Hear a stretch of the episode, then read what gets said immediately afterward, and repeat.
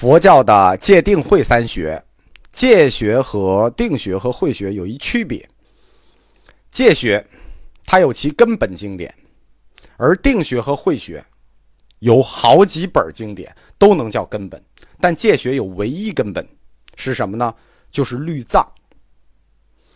我在佛教通史课里上来就讲过，律藏产生于佛灭度第二年的雨季。是由十大弟子中的那个理发匠，专门负责给大家理头的优婆离所送出的。但是，对这个根本经典的看法，各教派意见不一。我们知道啊，一个党派，它如果要分裂，它先出现的问题在哪儿？就出现在根本纲领上。而律藏作为戒律的这个经典。作为佛教的根本纲领，那么如果僧团分裂，他第一反应就会反映在戒律上，第一反应就会反映在对律藏的看法上。对戒律的看法不同，就是僧团分裂的前兆。佛灭后百年，历史上出现了第二次集结，呃，集结也可以叫结集，也可以。在历史上叫七百集结，这次集结就吵翻了，就是等于对这个律藏看法就吵翻了，主要是十大看法不同，戒律的啥？这在佛教史上称之为十事非法，十件大事这次分裂就是佛教史上第一次大分裂，而且这次分裂伤筋动骨了，因此也叫做根本分裂。你看这个分裂叫根本分裂了，这可怕。上座部和大众部 say goodbye 了，根本分裂了。知识分子和劳动人民从此势不两立。到了部派佛教时期，那又继续分裂了。以后的分裂都叫枝叶分裂，那已经根本都分裂了，那就枝叶分裂吧。那有十八派之说，有二十派之说，有二十五派之说啊，这都有分成几派说法的都有。但是呢？这些分裂的部派是否都有各自的戒律呢？就是说，有一本根本戒律律藏，他们分裂以后是不是各自都定了戒律呢？这个，这个我们没有证据。有一些有，有一些我们没找到。但是很显然，有一些派别是有的，因为现在有记录的戒律至少就有五派。根据所持的戒律不同，佛教分裂之后，他们。所穿的袈裟颜色也不同，大家不知道吧？袈裟这个东西是分颜色的，颜色拿什么来分呢？拿戒所持戒律不同来分。为什么要用衣服来区分呢？其实很简单，你想就明白了。比如说我们中国不同的少数民族，对吧？都长着这么一副炎黄子孙的脸，你不拿衣服分，你怎么分？对吧？你发型分，你也得有这技术，对吗？这实际是佛教宗教学里有一个小分支，叫教徒的分形学。这个我们多说几句啊，比如说佛教它是先出现，我先出现，我们这一群人有自己的理念，有自己的行为规范，但是我还要跟你们普通人去区分开，怎么区分开？那最简单了，我理个光头吧，你一眼看出来了吧，对不对？那理的和那个天然秃顶不一样吧？哎，我们都理光头，哎，区别出来了，这群人都是光头。那基督教第二个出现了，对吧？那理光头这种简单的形式就没有了。那那我们都纹身啊，纹身是个技术活儿对吧？所以那这个太复杂了，那我们就都挂个饰物吧，对吧？我们都带个十字架。你看，哎，一下饰品哎分出来了。你等再往一千年以后，到了伊斯兰教，得都没了，对吧？简单形式都已经没有了，对不对？只那只能在这个什么衣服呀。袍子呀、面纱上这种事情上使使劲，让你们看出来我跟你们不同，啊，这个小分支也很有意思，就是各个宗教事物服装的一个表征学。根据律藏的五部，我们说还传下了五部嘛，所以袈裟呢也分为五种颜色，所持戒律不同，所穿袈裟就不同。我们留下来的戒律，这五部戒律呢，分属后来部派佛教的五个部。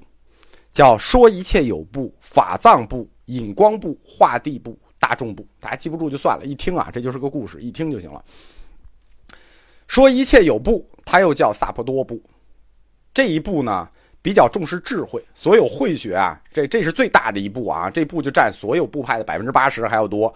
他很重视智慧，是由慧做总持的，所以他穿绛色袈裟。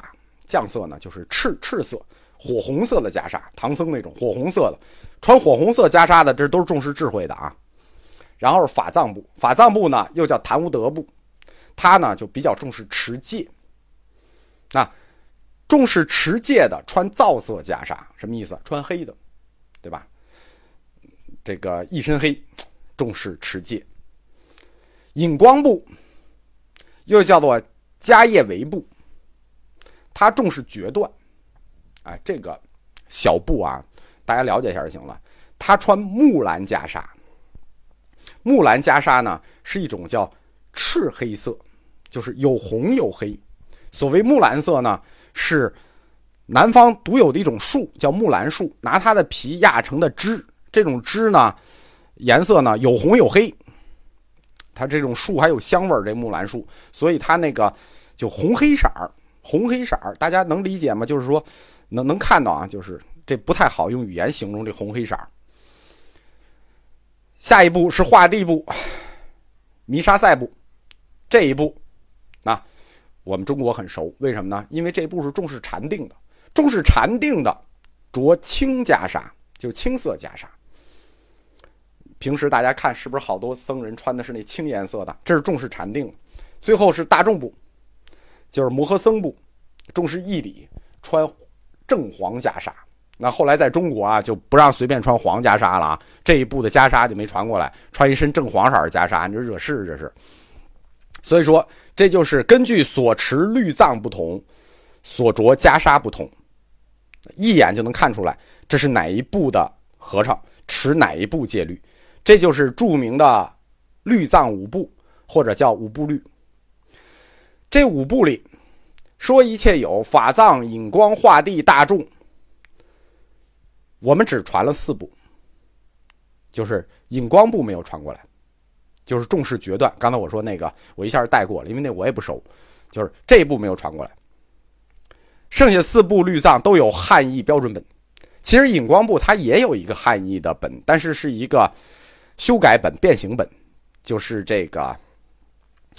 北魏孝明帝的时候，有一个叫瞿昙波若流支的，他译过一个叫做《解脱戒本》。这个《解脱戒本》呢，就是五部戒律。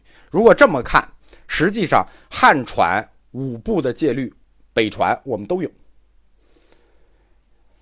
实际上呢，就是说，在中国整个流行的戒律啊，不叫流行的，就是中国所有的僧人所持戒律，还不止北传五部。北传这五部是都有啊，我们日常读的是其中的四部，那另一部也有。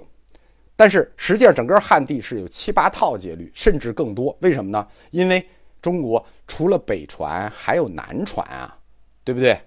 南传人也有戒律，对不对？尤其是客观的说啊，人南传戒律比咱北传戒律细，比咱戒律北传齐。南传上座部的戒律，善见律毗婆沙，都子部律二十二明了论，都有，说明十八部派。或者说二十五部派里的主要部派，他们都制定了根据律藏都制定了自己相关的戒律。但是我们常说所谓律藏，律藏是指北传四部。我们根据这个律藏啊，看看这个在戒律上各种罪的分类和大小。就对，我们已经谈到法律了嘛，我们就看看哪个最重，哪个最轻。最严重的罪。就罚开除僧团，开除教籍，就是这是对你犯罪最大的惩罚。就是我不让你，我不让你待这儿了，我开除你。这种罪，也就相当于就是我们说的死刑啊，叫做婆罗夷罪啊。你犯到婆罗夷罪，那就最大了。比丘戒中最大的四个罪，叫做四婆罗夷，他们依次是淫、盗、杀人和妄语。淫排第一个，淫盗杀人妄语，同样也适用于比丘尼。大家关注一下这个顺序啊，淫盗杀妄语，淫这是性犯罪，盗盗窃罪，杀这第三个才轮到杀人罪啊！你看杀人罪这么大，实际在四婆罗夷里，它才轮第三个，第四个妄语，妄语就是胡说罪啊。四婆罗夷把淫作为首戒，或者说把性犯罪作为第一大罪，那这跟我们儒家的那万恶淫为首是一样。所以佛教婆罗夷里头，这个淫也是第一重罪，对吧？它充分的反映了什么呢？就是说，反映了佛教那种终极终极目标，追求涅槃。为什么这么说啊？因为你想涅槃，对吧？实际就是要杜绝生的可能，淫它就会生，对不对？你杜绝了淫，你就杜绝了生的可能性。所以说，如果你想实现涅槃，保证涅槃，最直接、最有力的措施就是干脆把生这件事给我断了。生断了，那你提前就得把淫断了，就是你得杜绝淫。或者杜绝性行为，